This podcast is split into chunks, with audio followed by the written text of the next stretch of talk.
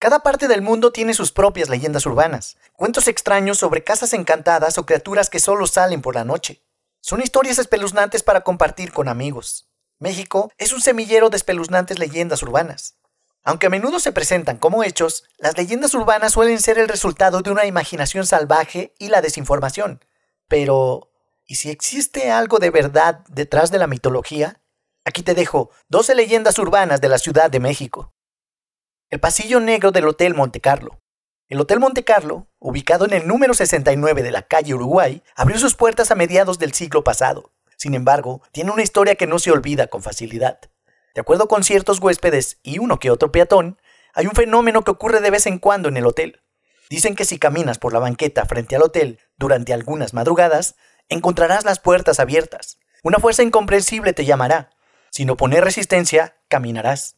Cualquier otro día la caminata acabaría en cuestión de segundos, tan solo unos metros desde la entrada del hotel hasta la recepción. Pero no en esos instantes de encantamiento. Caminarás y caminarás por el pasillo negro. De pronto, resonarán pasos a tu espalda. Apretarás la marcha. También lo hará la presencia. Algunos dicen que son tacones, otros aseguran que son pezuñas. Nadie lo sabe con certeza. La caminata terminará cuando te des cuenta de que el otro ha comenzado a correr. Corre tras de ti, corre entre la oscuridad para alcanzarte. Si tienes suerte, podrás soportar hasta el amanecer sin que te estalle el corazón. Si eres de los pocos afortunados, saldrás por la puerta principal como si nada hubiera pasado. La Sor Juana que se truena los dedos. Según relatan los rumores, cerca de la entrada de la Universidad del Claustro de Sor Juana hay una estatua de Sor Juana Inés de la Cruz. El fenómeno comienza con un leve chasquido, como si una canica rebotara en el concreto. Parece que el sonido viene de lejos, aunque rebota en las paredes del exconvento de San Jerónimo. Los que han tenido un encuentro con esta figura describen que el aire se vuelve pesado, es difícil respirar y el pulso aumenta hasta que el pecho se convierte en un sube y baja de ansiedades. Mientras tanto, sigue el chasquido. Cuando uno está cerca de la estatua, todo se mantiene quieto. Da la impresión de que los objetos te observan, de que la noche contiene la respiración para admirar lo que está a punto de ocurrir. Es entonces cuando ocurre. Los tronidos. Si te atreves a levantar la mirada, podrás verla. Sor Juana y sus largos dedos, la estatua de los dígitos deformes, truena uno por uno y te observa. Más vale correr, solo por si acaso. El Palacio Negro, mejor conocido como el Palacio de Lecumberri, el cual guarda el Archivo General de la Nación, no siempre fue un simple resguardo de documentos mexicanos. Hace algunos años el Palacio Negro fue una cárcel donde se cometieron asesinatos, torturas y atrocidades que trajeron el infierno a la tierra. Incluso se han encontrado restos humanos por todo el lugar, los cuales se cree que pertenecen a los reos que sufrieron en esta cárcel, pues a diario eran víctimas de castigos como dormir de pie o ser amarrados a las paredes, encierro absoluto sin luz, agua y ventilación u horas de tortura interminables.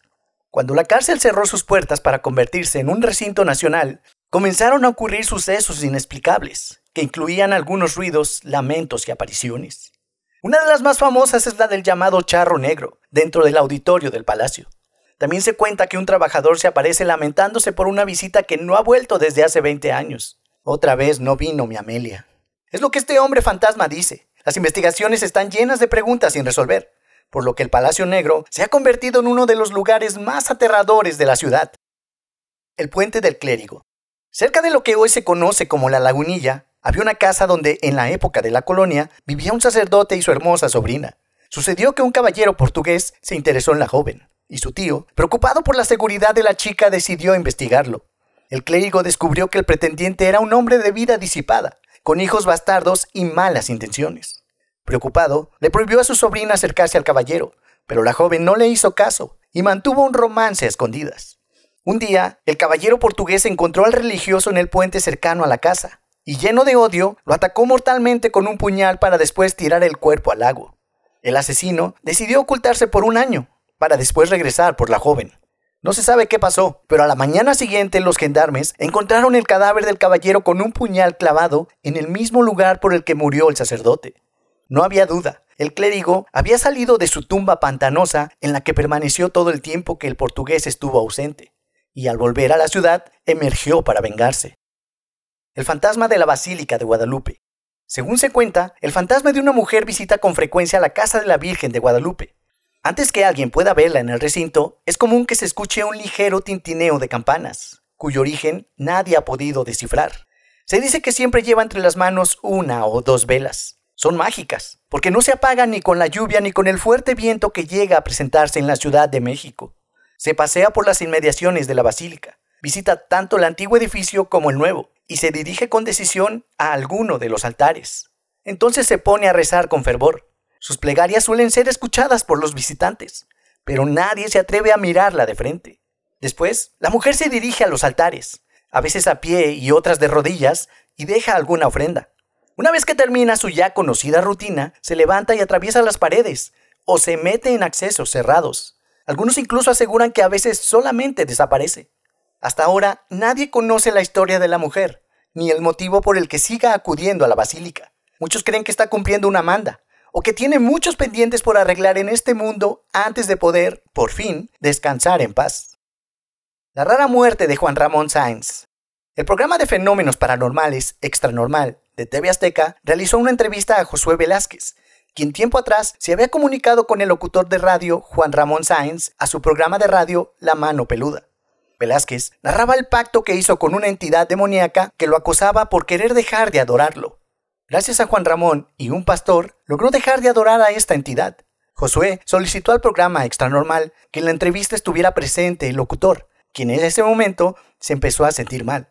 Una semana después de la entrevista, Sáenz sufrió un paro respiratorio que le ocasionó la muerte.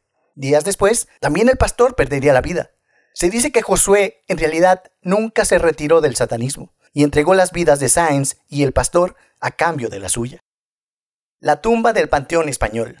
Este sepulcro lo encuentras solo si ella quiere. Cuentan los fieles que le hacen peticiones a la tumba milagrosa en el Panteón Español. Se dice que la sepultura pertenece a una santa. Nada es más poderoso ante el llamado de Dios que los padres, y Carolina Troncoso lo sabía. Esta mujer era dulce, con corazón de niño, y tan buena que se ganó el mote de santa. Ella es a la que le piden milagros, y sus restos descansan en la tumba. Troncoso abandonó su vocación de monja para cuidar a sus padres enfermos. Su alma caritativa llamaba siempre la atención por encima de su joroba, la santa de los estudiantes. Ganó fama en los 50, cuando ingenieros y abogados escribían sus peticiones con lápiz sobre el frío mármol de su tumba, siempre pidiendo que les ayudara en los exámenes. Carolina murió en 1920. Dos años después de su partida, la familia decidió construir el sepulcro actual. Una visión en la tumba tomó al barrio de Tacuba por sorpresa. El cuerpo de Carolina seguía intacto, de ahí que le apodaran Milagrosa y atribuyeran santidad a su imagen. A partir de este suceso, los vecinos y curiosos se adentraban en el camposanto para pedirle a la tumba milagrosa en el panteón español. Su tumba, llena de dulces juguetes y flores, a manera de ofrenda, se volvió un punto de referencia en el lugar. La tradición sigue viva después de 100 años, así que puedes visitarla, si la encuentras. La niña fantasma del metro. Cuentan los aterrorizados testigos de este mito que una niña de aspecto inocente y frágil se acerca en la estación terminal aérea para pedirle a un usuario que camina por los túneles cuando estos se encuentran relativamente vacíos que le ayude a abrochar las agujetas de sus zapatos. Cuando estos se agachan para hacerlo, se dan cuenta que la niña no tiene piernas. En el momento en que las personas retroceden debido a la sorpresa y el miedo, la niña se ha esfumado. Otra versión apunta a que esta niña le pide a los usuarios que jueguen con ella. Los incautos que se dejan llevar por la ternura de su acompañante y aceptan, ven a la niña arrojar un juguete a las vías del metro. Para horror de la víctima, descubren que es en realidad la cabeza de la pequeña, mientras escuchan divertidas carcajadas. El vampiro de Barranca del Muerto. Cuenta la leyenda que al final de la noche aborda el metro un hombre joven, cansado de tanto trabajo. Este hombre tomó el último tren de la noche y debía bajarse en la estación Barranca del Muerto. El hombre se quedó dormido y cuando despertó el metro estaba en la más absoluta oscuridad. Había pasado la última estación y estaba apagado en las profundidades del túnel. El joven no escuchó el aviso de llegada a la estación. Aunque un poco asustado, el hombre ya se había resignado a que debería esperar hasta que el sistema del metro volviera a abrir sus puertas. Fue entonces cuando escuchó unos extraños ruidos. Rápidamente buscó su encendedor y trató de buscar de dónde provenía el ruido. Con el encendedor en la mano, pudo visualizar un forcejeo al final del vagón. El hombre se acercó en busca de respuestas. Cuando estuvo lo suficientemente cerca, pudo observar cómo una criatura de unos dos metros de alto, delgado, de piel amarillenta, garras alargadas y ojos rojos, se abalanzaba sobre otro hombre, que parecía ser un indigente, mordiéndolo en el cuello y atacándolo como si de un cazador y su presa se tratara. De repente, esta terrorífica criatura fija su mirada en él, El hombre, presa del pánico, corre por su vida y sale por una de las ventanas del tren. Mientras corre a lo largo del oscuro túnel, puede escuchar cómo la criatura intenta alcanzarlo, hasta que finalmente logra llegar a la estación y el ruido desaparece. El personal de seguridad de la estación detiene al hombre. Cuando éste contó lo sucedido, nadie le creyó, excepto una mujer que decide ir a investigar. Cuando llega al tren, puede observar cómo una de las ventanas de seguridad está de hecho abierta. Al ingresar al vagón no ve absolutamente nada, salvo unas pequeñas gotas de sangre en el suelo. La niña fantasma de Gabriel Mancera. La ubicación exacta de esta leyenda es en el cruce del eje 5 Sur, mejor conocido como Eugenia, y el eje 2 Poniente, también conocido como Gabriel Mancera. Se dice que alrededor de las 2 de la mañana, una pequeña se dirigía hacia la farmacia para comprar medicinas para su madre enferma. La niña, consciente de la hora, respetaba los semáforos y señalamientos antes de cruzar las calles hasta llegar a su destino. Y así lo hizo también en el cruce de Eugenia con Gabriel Mancera. Al ponerse la luz roja sobre eje 5, la chica se dispuso a cruzar dicho eje, pero no lo logró, ya que un coche que iba a exceso de velocidad decidió ignorar la luz roja y pasar, sin tomar precaución alguna. Golpeó a la pequeña, dejándola medio muerta en el arroyo del tránsito. El automovilista nunca se detuvo para saber si la niña vivía o moría. Siguió su camino, así, sin más. Eventualmente, la niña falleció en agonía y sola. Nadie la ayudó. Desde entonces, alrededor de las 2 de la mañana, en el cruce de Eugenia con Gabriel Mancera, el espíritu de la niña se aparece a los automóviles que circulan a esa hora a exceso de velocidad. Ella cruza la calle como aquella fatídica noche, provocando así que los autos se vuelquen por tratar de esquivarla cuando la ven. Una vez provocado el accidente, se va, dejando a los pasajeros sin asistencia de ningún tipo, para morir solos, tal como a ella le sucedió. Joaquín Pardavé, el actor que fue enterrado vivo. El 20 de julio de 1955, los medios de comunicación daban la noticia del fallecimiento del actor Joaquín Pardavé, dejando algunos mitos sobre su muerte. Se decía que Pardavé sufría de ataques catalépticos, condición que dificulta delimitar con claridad si una persona está viva o muerta. Cuando don Joaquín se convirtió en presa de este terrible mal, su médico no se encontraba en México, y al ser revisado por otro estudioso de la medicina, todo coincidía con que ya había fallecido. El actor fue velado y posteriormente sepultado en el lote de los actores del Panteón Jardín de la Ciudad de México. De esto surgió una leyenda urbana, pues al momento de dar lectura al testamento, se dan cuenta los interesados de que el documento fue enterrado junto con el actor, en el bolsillo de su saco, por lo que prosiguieron a realizar la exhumación. El equipo contratado sacó la tierra y quitó las losas que protegían el ataúd para, posteriormente, abrir el féretro. Al retirar la tapa vieron algo escalofriante.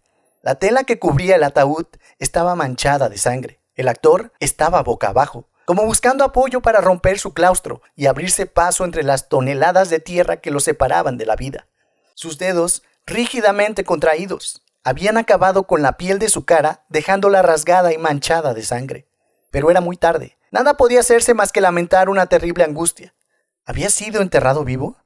Hace unos años, un sobrino del actor indicó que su tío había muerto por un derrame cerebral lo cual certificó su médico de cabecera.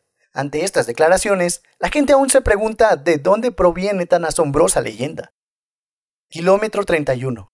La carretera que une a la Ciudad de México con Toluca, específicamente el kilómetro 31, está ubicado en el desierto de los Leones. La leyenda dice que como la autopista tiene complicadas curvas, los conductores deben disminuir la velocidad. Entonces, cuando se acercan a la capital, los choferos se encuentran en plena vía a un niño, de la nada aparece el infante y el chofer, al no poder maniobrar el auto, se lleva por delante al pequeño. La persona generalmente tiene que bajarse para constatar el estado de salud del niño. El individuo lo busca para ayudarlo. Pero lo cierto es que al agacharse no ve el cuerpo completo del chico, sino solo la punta de uno de sus zapatos. Vuelve a mirar y se encuentra de frente con unos grandes ojos brillantes, amenazadores, intensos, que le provocan a la persona un gran terror. Residentes de la zona manejan varias versiones sobre lo que pasa después de que la persona sale huyendo despavorida. Unos comentan que el chofer pierde el sentido común, se siente mareado y puede sufrir un accidente al ser arrollado por un auto. También puede perder el control de su propio auto por los nervios y chocar contra algún objeto fijo. Pero otras historias dicen que la persona queda tan impactada por el encuentro con el espectro que entran en estado de shock, al punto de que se puede enloquecer o sufrir un trauma sin cura alguna. Eso es todo amigos.